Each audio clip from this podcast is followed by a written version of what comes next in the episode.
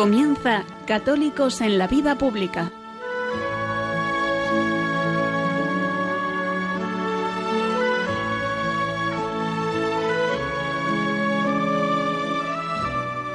Un espacio dirigido en Radio María por Luis Zayas.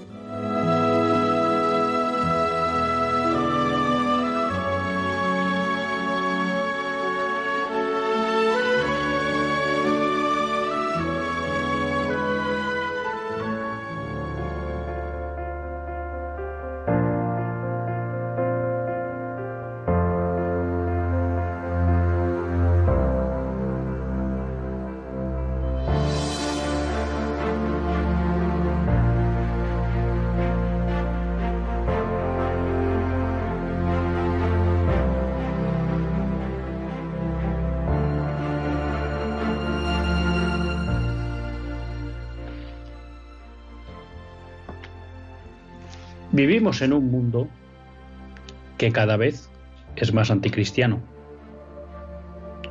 Vivimos en un mundo que cada vez es más poscristiano. Y siempre surge la pregunta, ¿cuál es el papel que debemos jugar los cristianos en este mundo? Estos días leía dos declaraciones tratando esa cuestión. La primera es de Monseñor Aquila, obispo de Denver. En un encuentro con profesionales de la salud decía, solo lograremos mantener una posición de influencia en nuestra cultura si nos volvemos más católicos.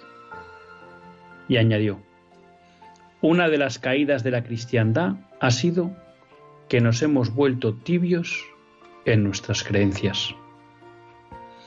En el mismo sentido, Josep Miró, en su blog, hace unos días reflexionaba bajo el título Los cristianos o somos la alternativa o no somos nada. Dos textos que de alguna manera marcan lo que podría ser nuestra hoja de ruta y que quizá también establecen una primera predisposición o situación de contexto. Cuando Josep Miró titula Los cristianos o somos la alternativa o no somos nada, yo creo que establece dos presupuestos, desde mi punto de vista, correctos en relación con la situación actual. En primer lugar, la propuesta cristiana es opuesta al proyecto cultural dominante hoy a la visión del hombre dominante hoy. Por tanto, necesariamente los cristianos tenemos que vernos como una alternativa a la construcción de la sociedad que se está haciendo hoy.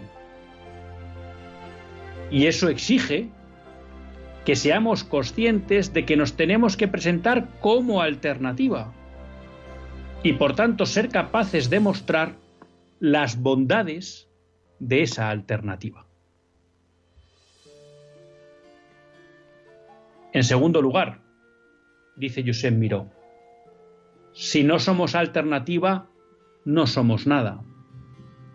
Y esto me parece que puede ser una llamada de atención a esos intentos permanentes del cristianismo en los últimos dos siglos, el 20 y el 21, de tratar de pactar con el mundo, de tratar de pactar con la modernidad, de tratar de hacerse un hueco en la sociedad que se está construyendo desde los principios de la modernidad.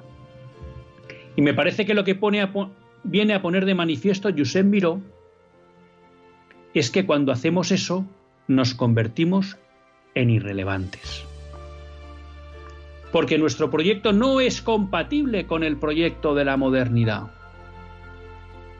Y por tanto, si no somos alternativa, acabamos asimilados.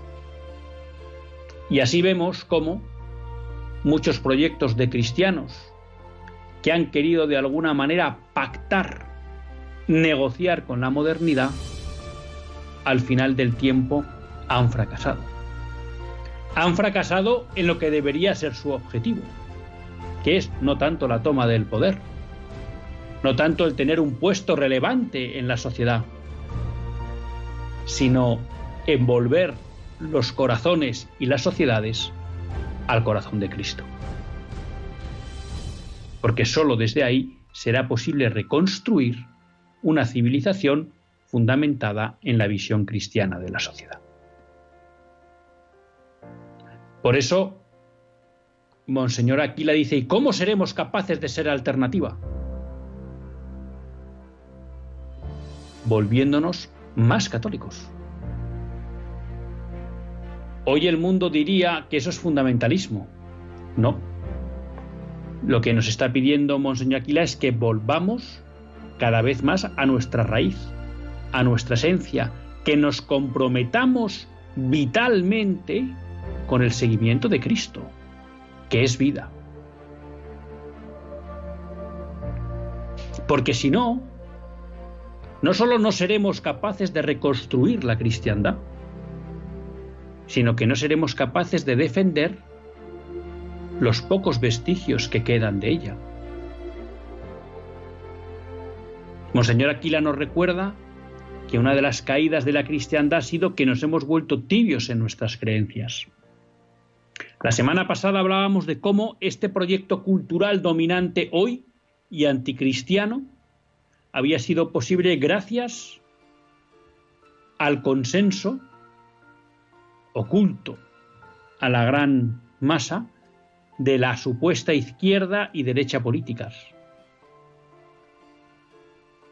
Pero también no podemos olvidar esto que señala Monseñor Aquila. Los cristianos nos hemos vuelto tibios. No tenemos fe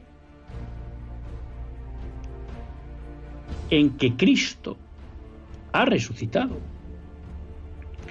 No creemos que el Evangelio hay que hacerlo vida y que tiene capacidad transformadora de la sociedad una vez que Cristo ha resucitado y ha vencido al pecado. Y al no tener esa fe en la resurrección de Cristo y en la capacidad transformadora de su Evangelio, nos volvemos tibios. Porque no somos capaces, primero, de vivirlo. Porque sin fe es imposible vivir el Evangelio. Y sin fe es imposible tener esperanza. Y por tanto caemos en el pesimismo, en el entreguismo, en la desesperanza. hay que volver a fortalecer nuestra fe. Hay que volver nuestros ojos, al magisterio de la Iglesia para beber ahí los principios y fundamentos con los que aportar soluciones al mundo de hoy. Basta ya de dividir la vida personal y la vida pública. Basta ya de acudir a las ideologías modernas para desde ellas tratar de ofrecer una alternativa a la sociedad de hoy. Es un proyecto condenado al fracaso. No se puede ofrecer una alternativa que beba de los mismos principios de la sociedad moderna. Hoy más que nunca el mundo pide, necesita, exige una alternativa de sociedad, una alternativa a esta visión del hombre que desprecia la vida, que desprecia la familia, que promueve un Estado totalitario, que se inmiscuye en todos los ámbitos de la vida social y familiar.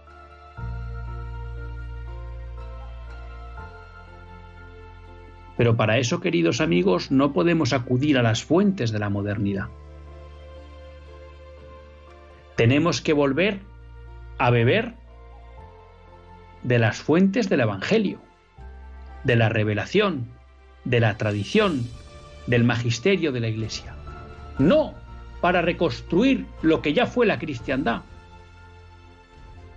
sino para reconstruir una cristiandad nueva hoy desde los mismos principios que la antigua, pero adaptada a las circunstancias del mundo actual.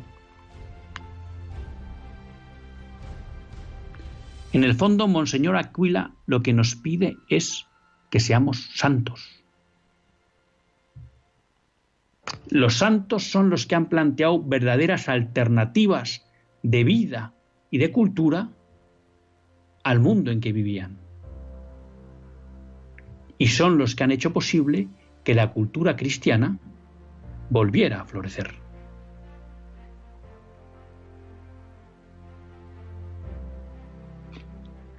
Quedémonos con estas enseñanzas.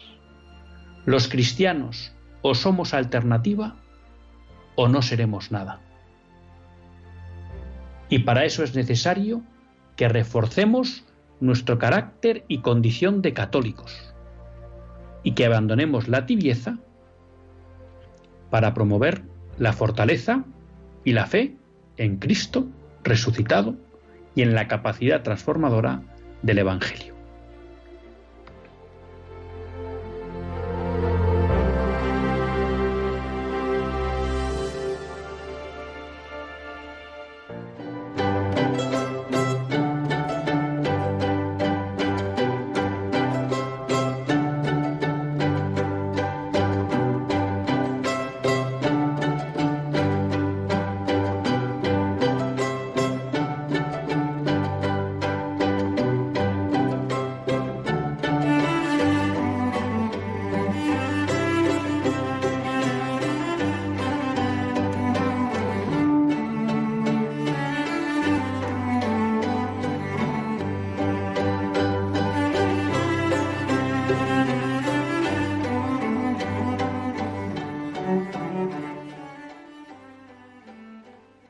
Buenas tardes, queridos amigos de Radio María. Un lunes más volvimos fieles a la cita con todos ustedes en los estudios centrales de Radio María. Un lunes más para hacer este programa, Católicos en la Vida Pública. Un programa que, como todos ustedes saben, quiere ser una reflexión pausada sobre la actualidad nacional e internacional. Una reflexión que nos gusta hacer siempre desde la óptica del magisterio de la Iglesia y su doctrina social. Una iglesia que no nos cansaremos de repetir, que es madre y maestra. Y uno es más tiene la suerte de compartir esta hora de radio con todos ustedes, Luis Tallas, que es quien les habla y pues a quien la Virgen le ha concedido la gracia de poder presentar este programa todos los, todos los lunes. Les he dicho que estaba en los estudios centrales de Radio María, no es así, por unas circunstancias familiares estoy haciendo el programa desde casa, así que les pido disculpas si en algún momento dado, bueno, pues tienen una peor calidad de sonido. Mi intención era hacerlo en directo desde la radio, pero bueno, pues no ha sido no ha sido posible. Pero al final pues podremos estar todos juntos y como siempre, al estar en directo pues podremos contar con la participación de todos ustedes a la que les animamos desde ya. Bueno, Hemos empezado el editorial hablando un poco de qué características no debería tener la presencia o la vida o la acción del católico hoy. Veíamos cómo Monseñor Aquilano que nos pedía es que reforzáramos nuestro carácter católico, ¿no? que realmente fuéramos conscientes de que Solo volviéndonos más católicos seremos capaces de tener influencia en nuestra sociedad, ¿no? Siempre se dice que a los jóvenes, pero en general a cualquier persona, lo que le atrae es lo auténtico. Y lo auténtico lo muestra una persona cuando de verdad, con su vida, muestra que se entrega a algo que es verdadero, que es bueno y que es bello, ¿no? Y eso es lo que debería ser o transmitir la, vida de un católico. Una entrega total a Jesucristo es el camino, la verdad y la vida. Y que pues deberíamos abandonar esa tibieza en la que, bueno, pues muchas veces nos movemos, ¿no? Y en la que los santos, pues, nunca se movieron. ¿Y por qué? Pues porque, como nos decía José Miró, los cristianos o somos a la alternativa o no somos nada. Para ser uno más en este mundo anticristiano, primero mejor no ser nada. pero segundo es que no vamos a ser capaces de aportar nada a este proyecto anticristiano. ¿Eh? Se suele decir que para eso es mejor seguir al original que al sucedáneo. ¿no? Entonces nosotros estamos llamados a ser una alternativa, porque la sociedad que se construye hoy es totalmente contraria e incompatible con una visión cristiana de la sociedad. Luego, necesariamente, como dice José Miró, estamos llamados a ser alternativa. Y eso, pues exige de nosotros mostrarnos como tal.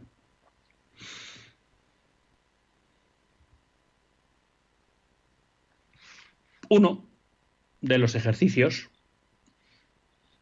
o uno de los ámbitos donde pues el católico tiene que hacer presente su condición de católico es toda la vida pública, pero uno en concreto es el ejercicio del voto. Como todos ustedes saben, en la Comunidad de Madrid el próximo martes tenemos elecciones. Y con ese motivo, los obispos de la provincia eclesiástica de Madrid, que ya saben ustedes que está integrada por tres diócesis, la Archidiócesis de Madrid, la Diócesis de Alcalá y la Diócesis de Getafe, han hecho, una han hecho pública una nota una nota que yo creo que merece la pena repasar. Algunos dirán, bueno, pues nosotros no estamos en Madrid. Bueno, yo creo que siempre que los pastores abordan estas cuestiones, pues aunque de alguna manera se puede decir que están circunscritas ahora a el ejercicio del voto que tienen que realizar los residentes en Madrid, pues creo que también nos puede servir de reflexión sobre esta cuestión, ¿no? Y si les parece, pues voy a ir leyendo la nota. Yo la estoy cogiendo de, de Info Vaticana, pero bueno, está publicada en varias páginas. Lo que pasa es que íntegra solo la he encontrado aquí.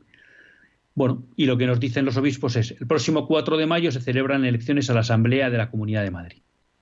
Los obispos de la provincia eclesiástica de Madrid, que incluye la Archidiócesis de Madrid, la Diócesis de Alcalá, de Henares y Getafe, cumpliendo con nuestro deber como pastores del pueblo de Dios, queremos recordar la importancia de ejercer el voto responsablemente. Conscientes de que los católicos no deben quedarse al margen en la construcción de un mundo mejor, ofrecemos una palabra orientadora desde la doctrina social de la Iglesia. Con cordial respeto nos dirigimos tanto a los fieles de nuestra diócesis como a quienes tengan bien escucharnos, sabedores de que si católicos y no católicos colaboramos lealmente podremos generar procesos sociales de fraternidad y de justicia para todos. Es una cita de la encíclica Fratelli Tutti del Papa Francisco. Una primera cuestión, bueno, que yo creo que va de suyo, pero que no está mal recordar. Y es que hay que ejercer el voto responsablemente. Y que es una cuestión que nos tenemos que tomar en serio. Más en una situación como es la general en España en todos los ámbitos, donde derechos básicos de la concepción cristiana de la sociedad y la concepción clásica y natural de la persona están conculcados, como es el derecho a la vida, la protección de la familia, la libertad de educación,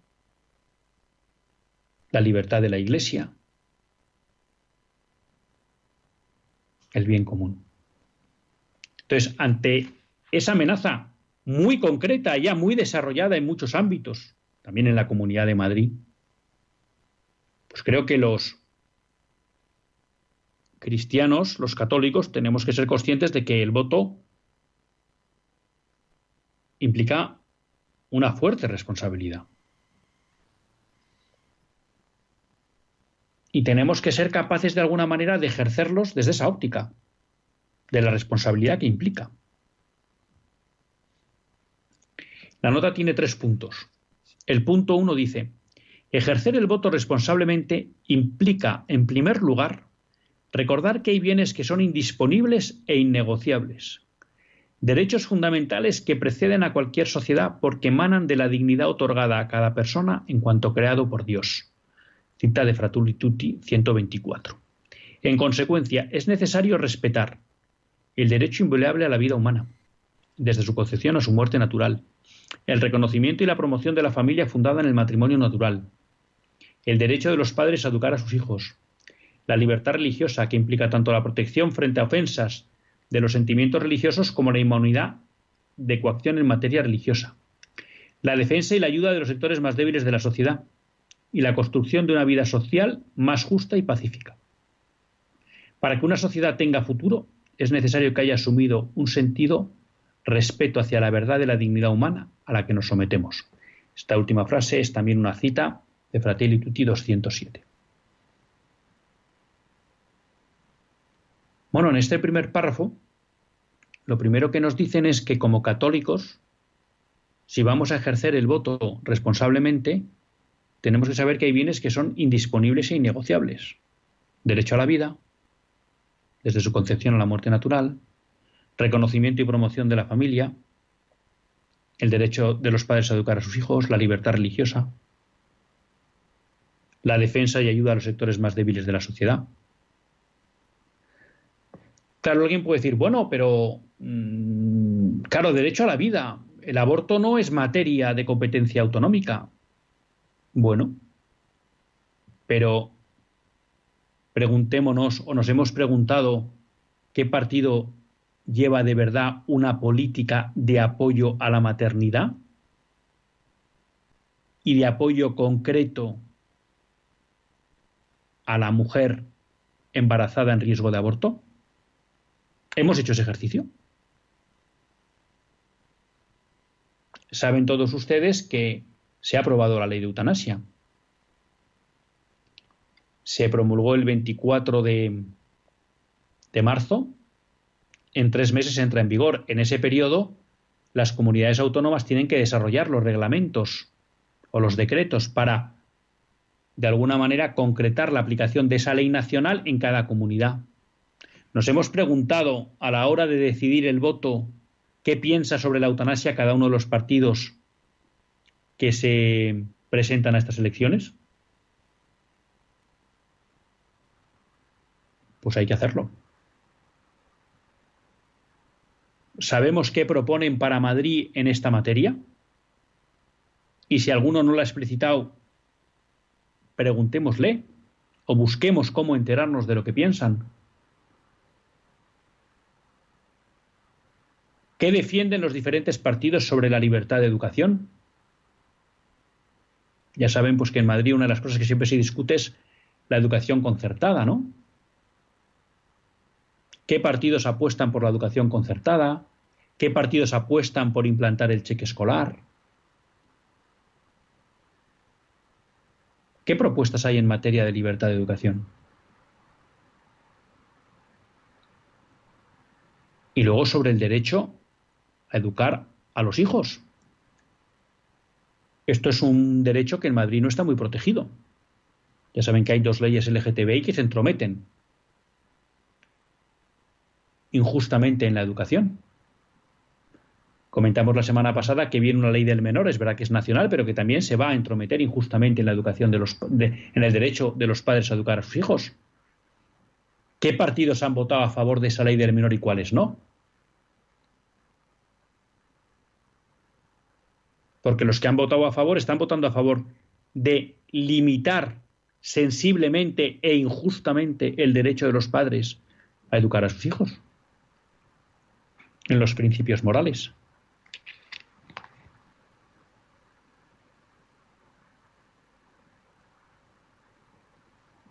La defensa y ayuda de los sectores más débiles de la sociedad. ¿Qué planteamientos tienen los partidos desde un punto de vista social para apoyar a aquellas personas o familias que están en situaciones de dificultad. ¿Se busca ayudar pero perpetuar el subsidio? ¿O se busca ayudar tratando de permitir a esas familias salir de esa situación y dándole las herramientas necesarias para que puedan salir de esa situación? ¿O hay partidos que no se preocupan de eso? Bueno, pues estos son elementos clave que deberíamos considerar a la hora de ejercer nuestro voto y que nos tenemos que preguntar en qué medida están protegidos por el partido al que vamos a votar. Claro, hay quien puede decir, hombre, pero es que esto que me dice, luego también hay cuestiones, ¿no? A lo mejor aquí para, alguien puede decir, bueno, los obispos no están hablando de las infraestructuras, del sistema impositivo, de si van a subir o bajar los impuestos, de qué opinan sobre la seguridad, Bueno, todas esas cuestiones también son importantes. Pero son secundarias. Porque no entran dentro del concepto de principios o derechos innegociables.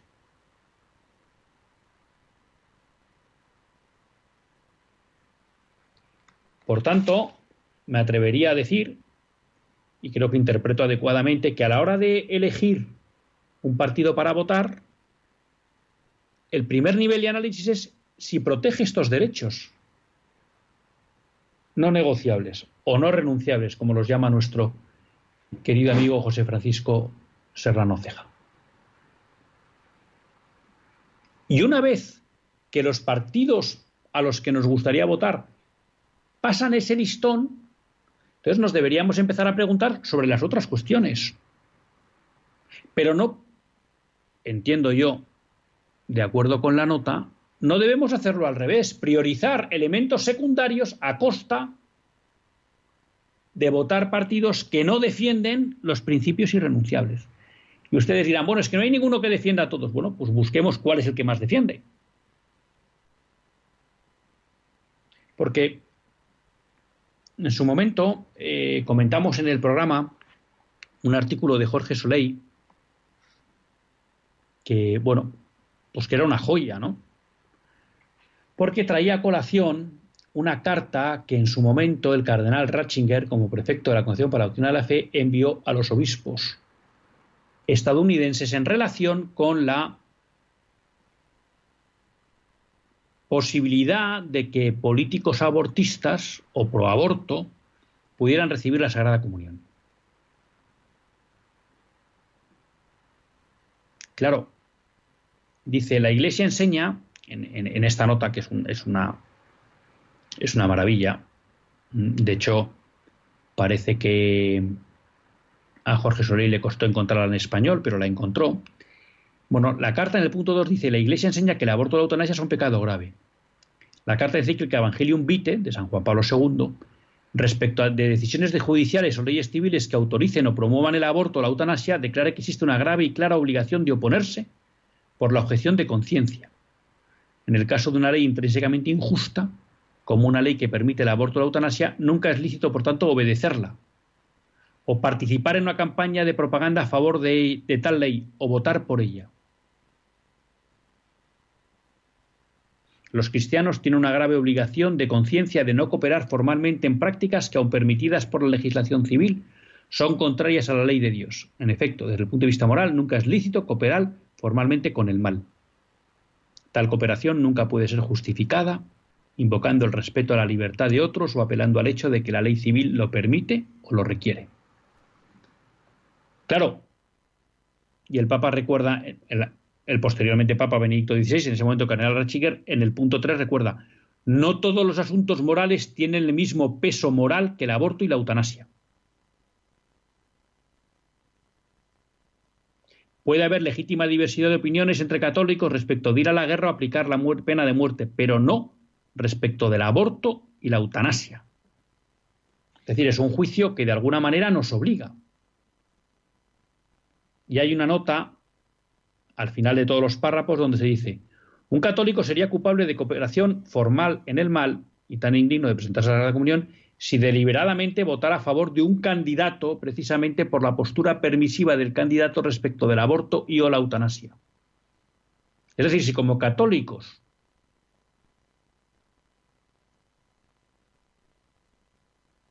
votáramos a favor de partidos que apoyan el aborto y la eutanasia, y además porque lo hacen, bueno, pues estaríamos cometiendo un pecado grave, ¿no? Y luego añade, cuando un católico no comparte la posición a favor del aborto o la eutanasia de un candidato, pero vota a favor de ese candidato por otras razones, esto es considerar una, una cooperación material remota, que solo puede ser admitida ante la presencia de razones proporcionalmente graves. Es decir, votar, aunque estemos en contra del aborto o la eutanasia, votar a candidatos que están a favor, o me atrevería a decir, que no están en contra, nos recuerda el cardenal Ratzinger que es una cooperación material remota, que solo cabe en razones proporcionalmente graves. Por eso, este primer párrafo que nos ponen los obispos de Madrid, de, de, la diócesis, de las diócesis de Madrid, creo que es claro, porque es el primer eslabón o el primer criterio que nos debe permitir al menos discriminar qué partidos no podemos votar. Y en el fondo, me atrevería a decir casi que es ese criterio de decir, oye, deberíamos votar aquellos, el partido que mejor defienda todos estos derechos a la vida, a la protección de la familia, a la libertad de educación, al derecho de los padres a educar a sus hijos, a la libertad religiosa.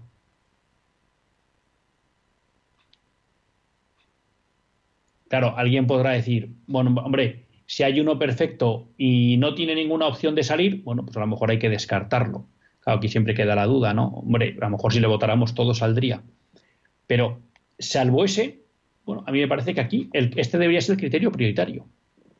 Y a partir de ahí, entre los que perfectamente defienden eso, bueno, pues ahí, siguiendo con la nota del cardenal Ratzinger, ahí cabe un pluralismo de los católicos a la hora de elegir ya las propuestas, vamos a llamar técnicas, que más se acomodan a su forma de entender que se resuelven mejor los problemas.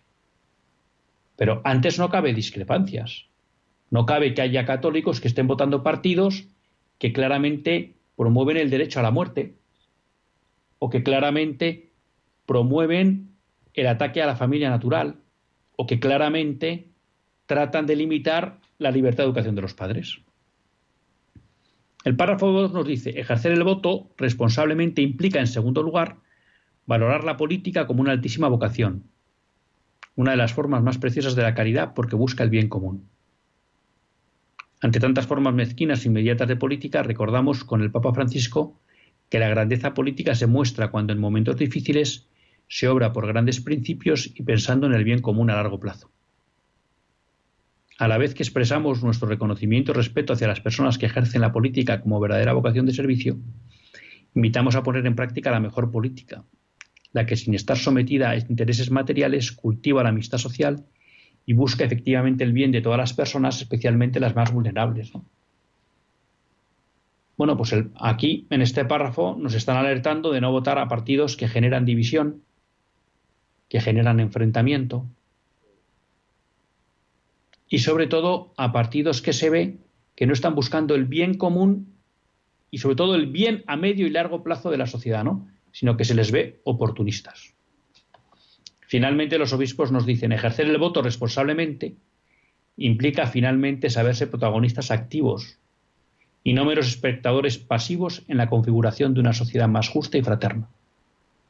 Ante el riesgo real de fragmentación y confrontación social, invitamos a promover con el propio voto la reconciliación, el diálogo y la amistad entre las personas, aunque no compartan la misma concepción del ordenamiento social ni profesen las mismas creencias bueno, que no hagamos de nuestro voto, sí, una defensa de los principios cristianos, de esos principios innegociables, pero no un instrumento de división o de ataque al otro, ¿no? Con las palabras del apóstol San Pablo, invitamos a los fieles de nuestras diócesis para rezar por nuestros gobernantes, para que podamos llevar una vida tranquila y sosegada con toda piedad y respeto. Esto es bueno y agradable a los ojos de Dios, nuestro Salvador, que quiere que todos los hombres se salven y lleguen al conocimiento de la verdad. Así se lo encomendamos a Santa María de la Almudena, nuestra patrona. Bueno, pues creo que es una nota que sirve, sirve para que podamos de alguna manera establecer criterios con los que ir definiendo cuál debe ser nuestro voto, siempre desde una óptica de ser fiel a los principios del, del Evangelio. Les animo a que la lean ya que nos tomemos en serio ejercer nuestro voto como católicos de principios.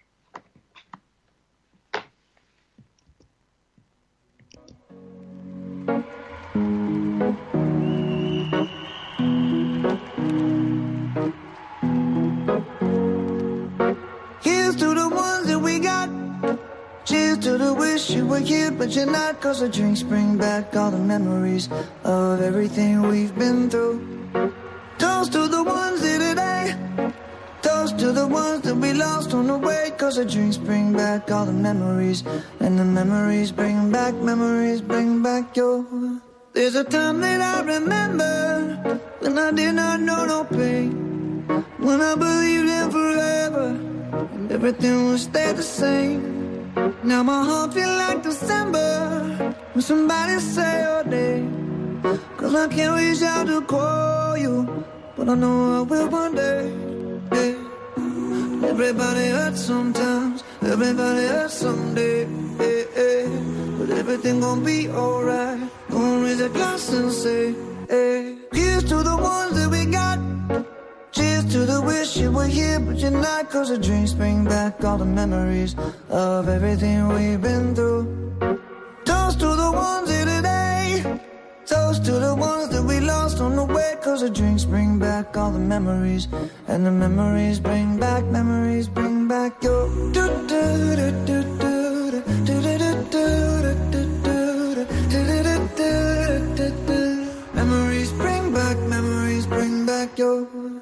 There's a time that I remember when I never felt so lost.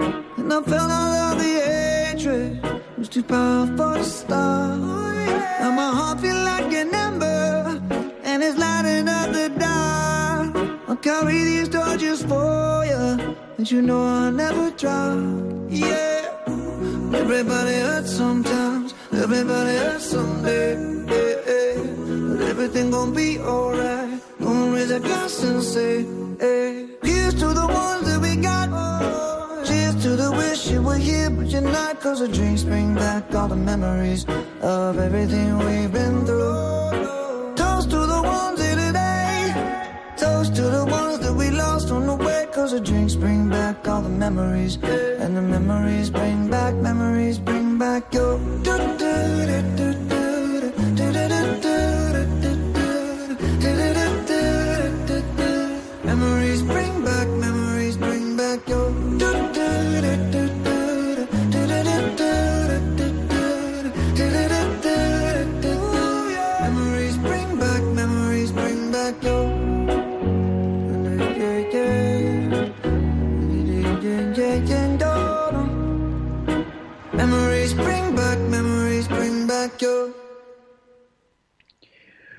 Pues cuando son las 8 y 38 minutos en la península, 7 y 38 minutos en las Islas Canarias, continuamos en Católicos en la Vida Pública y lo, hacemos en, lo hacen en compañía de Luis Zayas y yo en su compañía.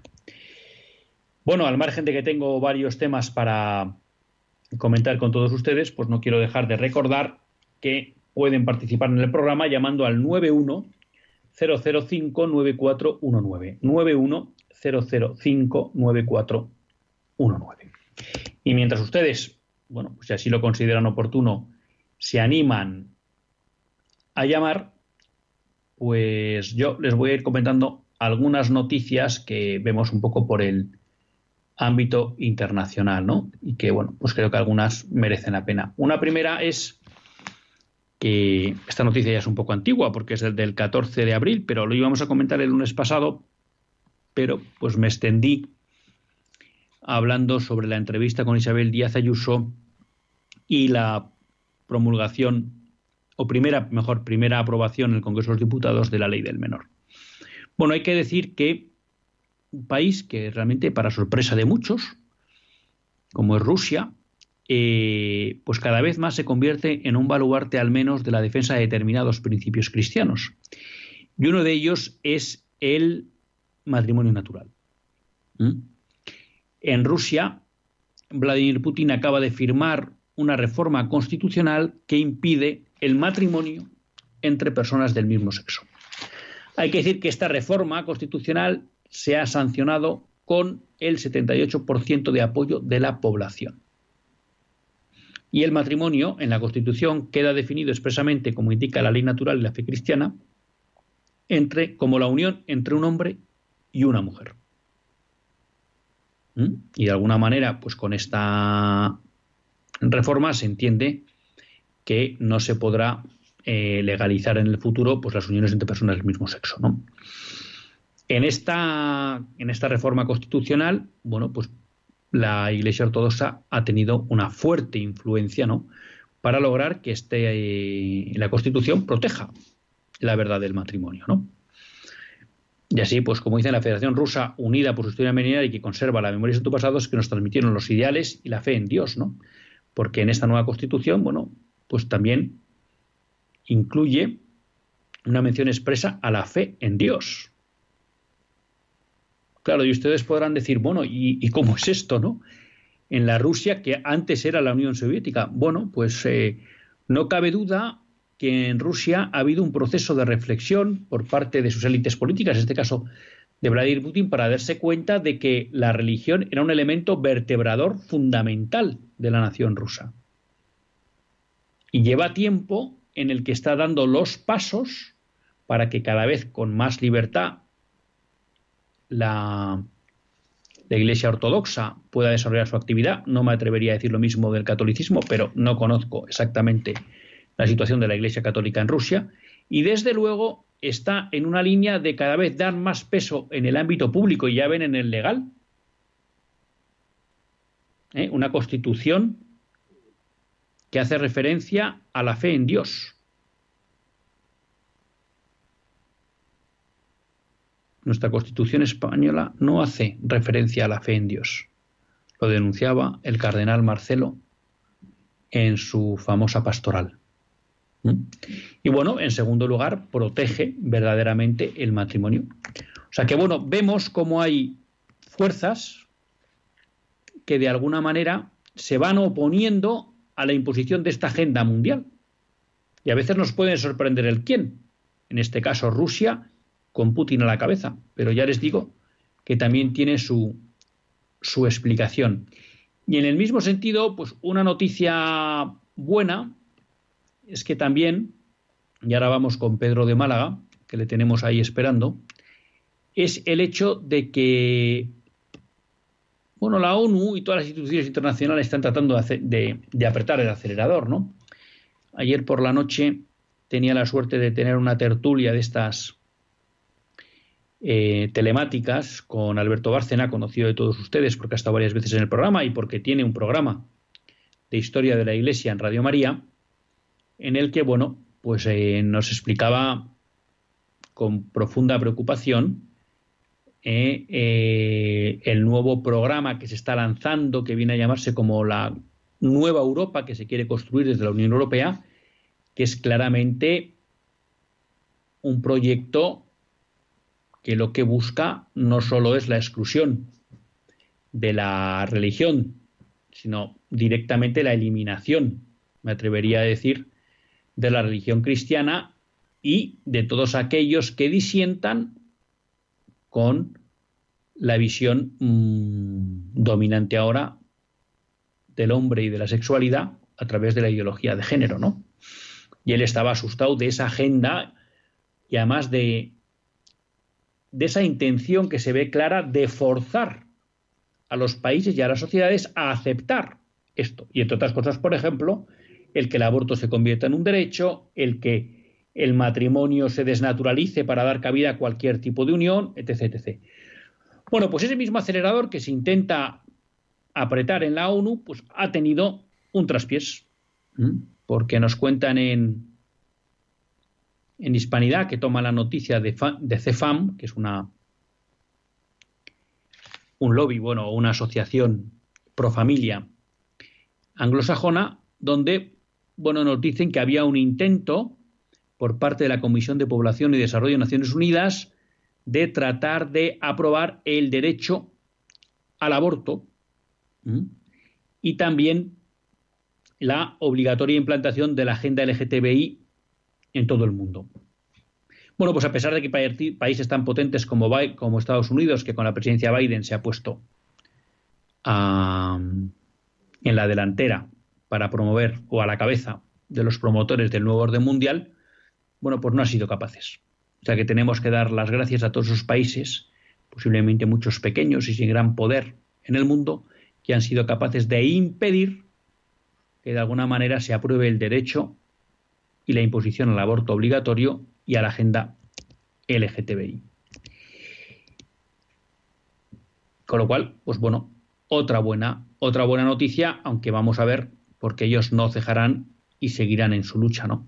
De hecho, parece ser que una de las ideas de la Unión Europea, y ya voy con Pedro y con María de Málaga, que es posiblemente también en la Unión Europea el condicionar las ayudas del presupuesto europeo a que en los países esté reconocido el derecho al aborto, la ideología LGTBI, eh, la imposición de la educación afectivo-sexual a los niños, etc. etc. ¿no? Y bueno, una última noticia que creo que, también es interesante que la tengamos en cuenta, y es que eh, ha salido un reciente informe en Bélgica donde indica que una de cada tres eutanasias en Bélgica no se declara al organismo oficial de control. Es decir, que incluso aunque nos, cuando nos quieren vender que hay grandes procedimientos de control sobre la eutanasia, ya vemos que esos son ineficaces. Porque en el caso de Bélgica, un 33% de las eutanasias no están sometidas a ningún tipo de control. Si a eso unimos que se habla de que entre, una, entre el 33 y el 66% de las eutanasias se practican en los países donde están autorizadas sin permiso del paciente, bueno, pues ya saben ustedes en lo que se va a convertir un país como España si no somos capaces de parar la legalización de la eutanasia. Tenemos con nosotros a Pedro de Málaga y a María de Zaragoza. Buenas tardes, Pedro. Buenas tardes, don Luis. Simplemente, en primer lugar, agradecerle el trabajo que hace, que parece que no está pagado, pero que nuestra Madre del Cielo le dará su galardón cuando corresponda. Eh, y ya paso rápidamente porque como el tiempo es oro y en el programa todavía lo es más aún, comentarle que si eh, ha pasado la primera media hora comentando la carta de los obispos en cuanto al voto, ¿no? Al voto útil. Bien. Eh, ha hablado del aborto, ha hablado de la eutanasia. Bien. Eh, yo entiendo que ellos utilicen circunloquios porque tienen, tienen su, su posición y, tienen que, que, hacerlo. Pero usted puede decir claramente, si hay un partido que vota aborto desde el año 82, tenemos el aborto en España, y cada vez de una forma más desaforada, ahora han firmado la ley de la, eutanasia.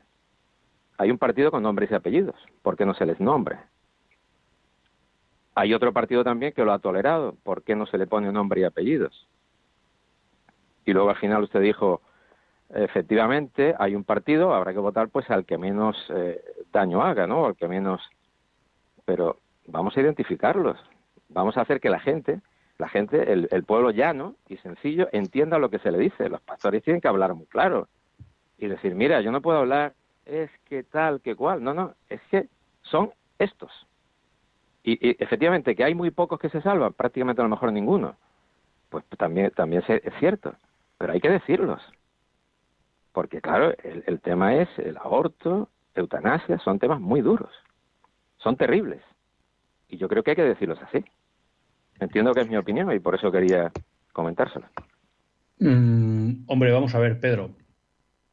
Eh, me hace una pregunta complicada, ¿no? Eh, yo le diría que creo que tiene razón. O, más que que tiene razón, porque tampoco soy yo quien para dar y quitar razones, que comparto su opinión, ¿no? Eh, creo que en semanas pasadas en, eh, yo creo que por allá por la por enero, yo creo, cuando era la campaña electoral de Estados Unidos, ¿no? Pues traíamos a, colación una carta del obispo de Los Ángeles, que es el presidente de la Conferencia Episcopal Americana, donde habla claramente de que el presidente Biden, ¿no? Pues eh, llevaba un programa contrario a los principios católicos, ¿no? En algunos aspectos claves como estos que hemos citado. Y bueno, pues yo de alguna manera eh, alababa su claridad y también hemos visto como algunos, eh, vamos, en, lo, en el seguimiento que yo he hecho de la campaña electoral americana, pues algunos obispos habían sido también muy claros. Yo coincido con usted en esa teoría, pero también le digo, bueno, pues que en un momento dado puedo comprender, eh, pues a veces quizá la prudencia de no dar nombres. Bueno, bueno, eh, yo creo que también a buen entendedor pocas palabras hacen falta, pero yo estoy de acuerdo con usted. Yo prefiero más claridad, incluso que citen. Sé que eso eh, en, un primer momento puede generar discusión y debate, pero también es cierto que si eso se, se, empieza a hacer y se mantiene en el tiempo, pues luego al final pues el debate se acabará ¿no? sobre los nombres y posiblemente se gane en clarificación o en claridad para las para los fieles. Porque es verdad, alguien podría decir, hombre, pero es que los programas son tan amplios, es tan difícil ponderar. Pero bueno, yo creo que hay una línea roja, que es claro cuando uno lee el magisterio, cuando lee los documentos de la Constitución para de la Fe, cuando lee Evangelium Vitae, cuando lee esta misma nota de los obispos, ¿no? Y es que hay unos principios innegociables que de alguna manera a mí me parece que ya establecen una línea roja sobre lo que puede ser el acceso al voto a un partido es como yo interpreto la nota y, creo que, que, lo hago correctamente, honradamente, ¿no? Entonces creo que desde ese punto de vista no habría problema en decir, mire, es que Podemos no cumple, el PSOE no cumple, creo honradamente que el Partido Popular tampoco, y Vox, pues no del todo, pues no del todo. ¿Mm? Que de estos cuatro es el que más cosas defiende de los partidos, puedo estar de acuerdo. Pero tampoco. ¿no? Entonces, bueno, yo creo que ahí sería posiblemente. Es claro, alguien puede decir, bueno, pues si ninguno cumple, pueden todos. Bueno, pues yo ahí vuelvo a, a lo que usted planteaba y lo que planteamos. Creo que hay que votar realmente como, como ejercicio del voto católico, pues a aquel que mejor defiende estos principios. Los otros no importan, también importan, pero creo que estamos en un momento en la sociedad en que nunca se puede renunciar a esto, pero menos a estos principios, ¿no? Entonces, pero bueno, pues a veces es verdad que el ejercicio de la prudencia en el magisterio, pues, pues puede conllevar, pero yo estoy de acuerdo que sería una buena práctica instaurar y además le aseguro que en cuanto pasara el tiempo, ahí ha colgado María. Discúlpeme, María de Zaragoza. Discúlpeme, porque me ha alargado y ha cortado María. Bueno, pues lo sentimos. María, si se anima el próximo lunes, eh, aquí estaremos con usted, porque ya pues no nos queda tiempo más que para agradecer a Pedro su llamada, agradecerles a todos ustedes su presencia en el programa y despedirnos hasta el próximo lunes, si Dios quiere, que Dios les bendiga.